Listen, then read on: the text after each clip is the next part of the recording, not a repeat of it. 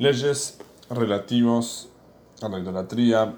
Capítulo 12, Alajá 1. Está prohibido rasurar los costados de la cabeza como hacían los idólatras y sus sacerdotes. Como expone, no se corten el pelo a los costados de sus cabezas.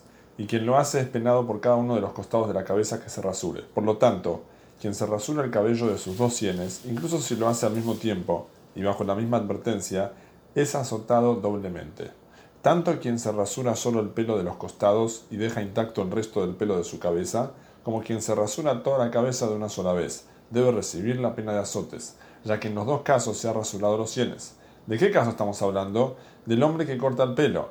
Pero quien es, rasurado no es azotado a no ser que ayude al que lo está rasurando. Y el que rasura a un niño es azotado. Alajá 2. La mujer que rasuró los costados de la cabeza de un hombre o se rasuró a sí misma, está exenta, como expone, no se cortan el pelo de los costados de sus cabezas. Este es el fundamento de aquellos que dejan crecer más cabello a los costados de sus sienes.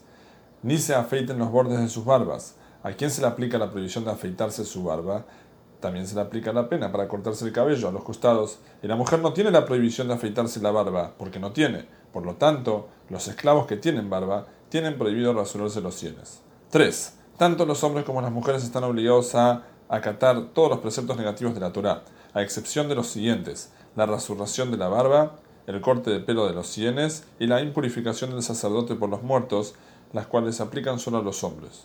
Todos los preceptos positivos que deben cumplirse solo en momentos específicos y no permanentemente, las mujeres están exentas, a excepción del kiddush, santificación del Shabbat, la ingestión de matzah, pan, ácimo en la noche de Pesach, la ingestión del sacrificio de Pesach y su degüello, el aquel, que es el mandamiento de reunirse en Sukkot del octavo año, todo el pueblo en Jerusalén para escuchar la lectura de la Torah en público, y la alegría durante las festividades, las cuales las mujeres tienen la obligación de cumplir, a pesar de aplicarse solo en momentos específicos y no permanentemente. Araja 4. El género de tumtum, persona de sexo indefinido, o un hermafrodita, es dudoso se le deben asignar todas las obligaciones del hombre como las de la mujer en todos los casos. Están obligados a cumplir todos los preceptos, pero si transgreden no son azotados, ya que tal vez está exento y no se inflige la pena de azotes cuando hay duda. 5. Si bien una mujer tiene permitido rasurarse el pelo de los sienes de su cabeza, tiene prohibido rasurar los sienes de la cabeza de un hombre, aunque sea un niño, pero si lo hace no es castigada. 6. ¿Cuánto cabello hay que dejarse en los sienes? No fue especificado por los sabios, pero escuchamos de nuestros ancianos que no hay que dejarse menos de 40 pelos pero con respecto al largo se debe dejar hasta donde empieza la barba. Está permitido cortar los pelos de los costados de la cabeza con tijera, solo está prohibido eliminar el cabello con navaja, ya que lo saca de la raíz. 7. La conducta de los sacerdotes idólatras era rasurarse la barba, por ello la Torah prohibió hacerlo. La barba tiene cinco rincones, la mejilla superior e inferior del lado derecho y del izquierdo, y la barba central. Por cada uno de los lados que se rasure merece una pena de azotes independiente, y si se rasura toda la vez, se le debe aplicar cinco penas de azotes. Solo es penado si hace la rasuración con navaja, como expone no te afeites los bordes de tu barba, es decir, una rasuración que produzca eliminación. Por lo tanto, si se rasura con tijera, está exento porque no llegó a tocar la raíz. Quien es rasurado por otra persona solo es azotado si colabora con el corte. Si una mujer tiene vello facial, tiene permitido extraérselo. Si le, le rasura la barba a un hombre, está absuelta. 8. Está permitido rasurarse con navaja el bigote, que es el pelo que está sobre el labio superior, como así también el pelo que cuelga del labio inferior. No obstante, los israelitas no acostumbran a rasurarlo, sino que se cortan los extremos para que no dificulten la ingestión de comida y bebida. 9. La depilación del resto del cuerpo, como por ejemplo de las axilas o de las partes íntimas, no está prohibido por la Torá, sino por los sabios. A quien se depile se le aplica la pena de azotes por rebeldía. ¿De qué caso estamos hablando? De aquellos lugares en los que solo se, les se lo sacan las mujeres, para que el hombre no se arregle como las mujeres, ya que eso está prohibido.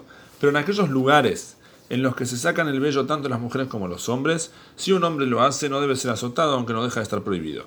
Está permitido sacarse el vello del resto de los miembros con tijeras en cualquier lugar, sin importar, sin importar la costumbre del lugar. 10. Que la mujer no use artículos de hombre. Por ejemplo, ponerse en la cabeza turbantes o sombreros de hombre, usar escudos y similares, ni cortarse el cabello como un hombre. Y que el hombre no use artículos de mujer, como ropas coloridas y joyas de oro en aquellos lugares donde solo las mujeres llevan estos artículos o usan estas joyas, todo según la costumbre del país donde se more. El hombre que usa artículos femeninos y la mujer que usa artículos masculinos son azotados. El hombre que, el hombre que extraiga de su cabeza o barba los cabellos blancos, las canas de entre los negros, con que extraiga un pelo merece la pena de azotes, porque ha hecho algo típico de una mujer. Así también si tiñe de negro, aunque sea un solo pelo blanco, debe recibir la pena de azotes. En el caso de un tumtum, o sea, una persona que el sexo es, el sexo es indefinido, o hermafrodita, no debe vestirse como una mujer, por ejemplo, usar ropas coloridas, ni cortarse el cabello como un hombre. No obstante, si lo hace, no es azotado. Porque como mencionamos anteriormente, la pena de azotes no se, no se aplica cuando hay dudas, como en este caso que no se sabe si es un hombre o mujer. 11. El tatuaje expuesto de la Torah es hacer un rapsón en el, cuerpo y llenar ese espacio con tintura que usan las mujeres para los ojos, tinta o demás colores fuertes. Y esta era la costumbre de los gentiles que, que se hacían estas marcas para idolatría, para mostrar que son esclavos vendidos a tal deidad y que están eh, inscritos por su adoración. Si alguien se hace una marca con dichas tintas, luego de hacerse un raspón en cualquier parte del cuerpo, sea hombre o mujer, es azotado. Si se hizo un raspón, pero no una marca de color, o si se hizo una marca de color, pero no un raspón, está exento, hasta que hagan raspón y tatuaje, como exponen y se hagan tatuajes. ¿De qué caso estamos hablando? Del que haga el tatuaje. Pero si a alguien le hacen un raspón y un tatuaje sobre su cuerpo, no es responsable ni azotado, a no ser que haya cooperado activamente para hacerlo. 12.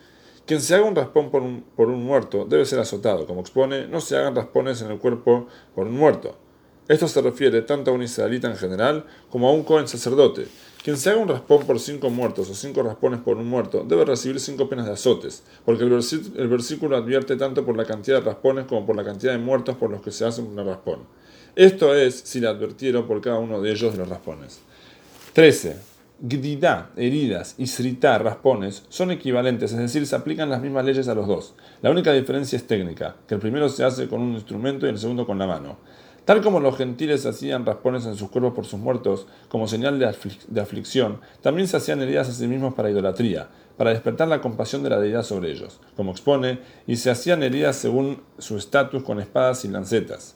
Esto también lo prohíbe la Torah, como, como expone, no se hagan heridas en el cuerpo. No obstante, en el caso de hacerlo por un muerto, tanto si el individuo se hace un raspón con sus propias manos, como si lo hace con un objeto, debe ser azotado. En el caso de hacerlo por un ídolo, si el individuo lo hace con un objeto es merecedor de azotamiento, pero si lo hace con sus propias manos, está exento, ya que el modo que lo hacían para idolatría era con un objeto. 14. Esta advertencia también incluye que no haya dos tribunales rabínicos en una misma ciudad que actúen bajo costumbres opuestas. Explican algunos comentaristas que en realidad esto está permitido. Y lo que el Rambam prohíbe es que el mismo tribunal rabínico haya rabinos que instruyan de manera opuesta. Pues esto causa grandes disputas, como expone Lotit Godedu, es decir, no se, no se separan en grupos. La traducción literal del versículo no se hagan heridas, pero también tiene esta interpretación.